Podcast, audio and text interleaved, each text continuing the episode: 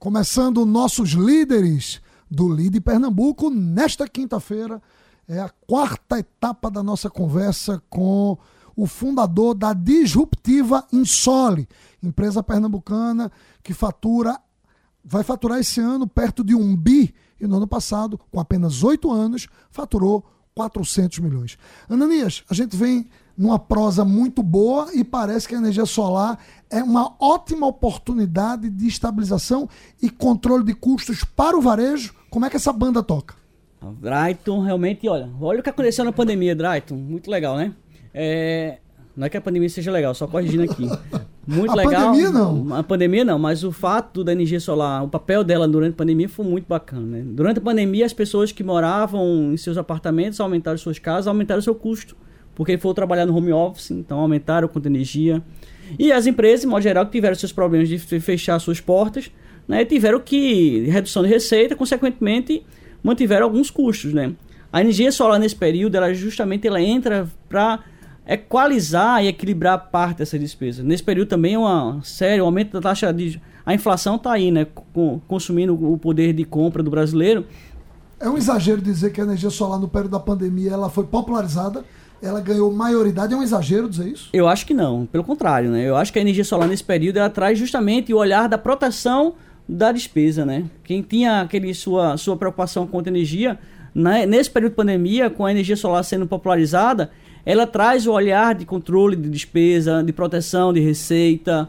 Isso é muito bacana que a gente aprendeu e viu é, e viu acontecendo. Né? Todas as empresas de energia solar que participam tiveram seus crescimentos, né? não foi só exclusividade em solo, todas as empresas cresceram, fruto desse momento bacana né, que o mercado, é, de forma é, é, não espontânea, foi, foi provocado em função desse aumento do, dos custos de energia e, consequentemente, do aumento do consumo de energia em função da pandemia. Ananias, então eu estou entendendo que é uma grande oportunidade hoje para o ambiente de comércio varejista abraçar a energia solar.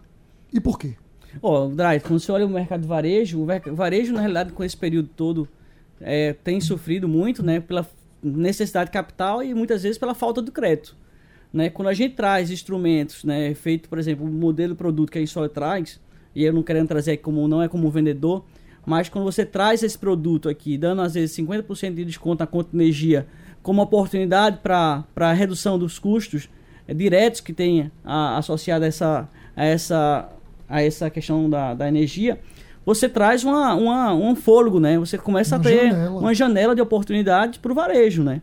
Ou seja, sem precisar fazer nenhum tipo de endividamento, né? sem comprometer o crédito junto aos bancos, você traz um produto para redução da economia, é, gerando aí no futuro, inclusive, um incremento aí de patrimônio para sua para sua despesa, para sua empresa.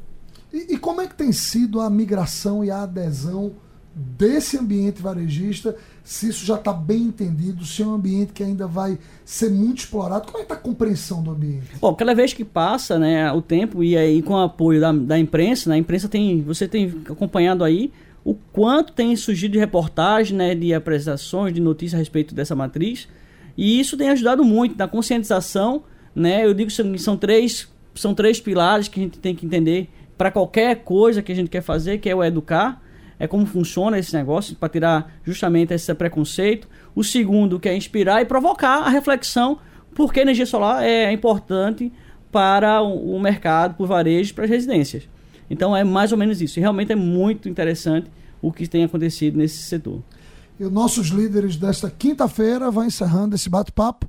Amanhã a gente finaliza essa série de entrevistas com o fundador da Insole, o pernambucano de Arco Verde, meu queridíssimo Ananias Gomes. Aldo, é com você.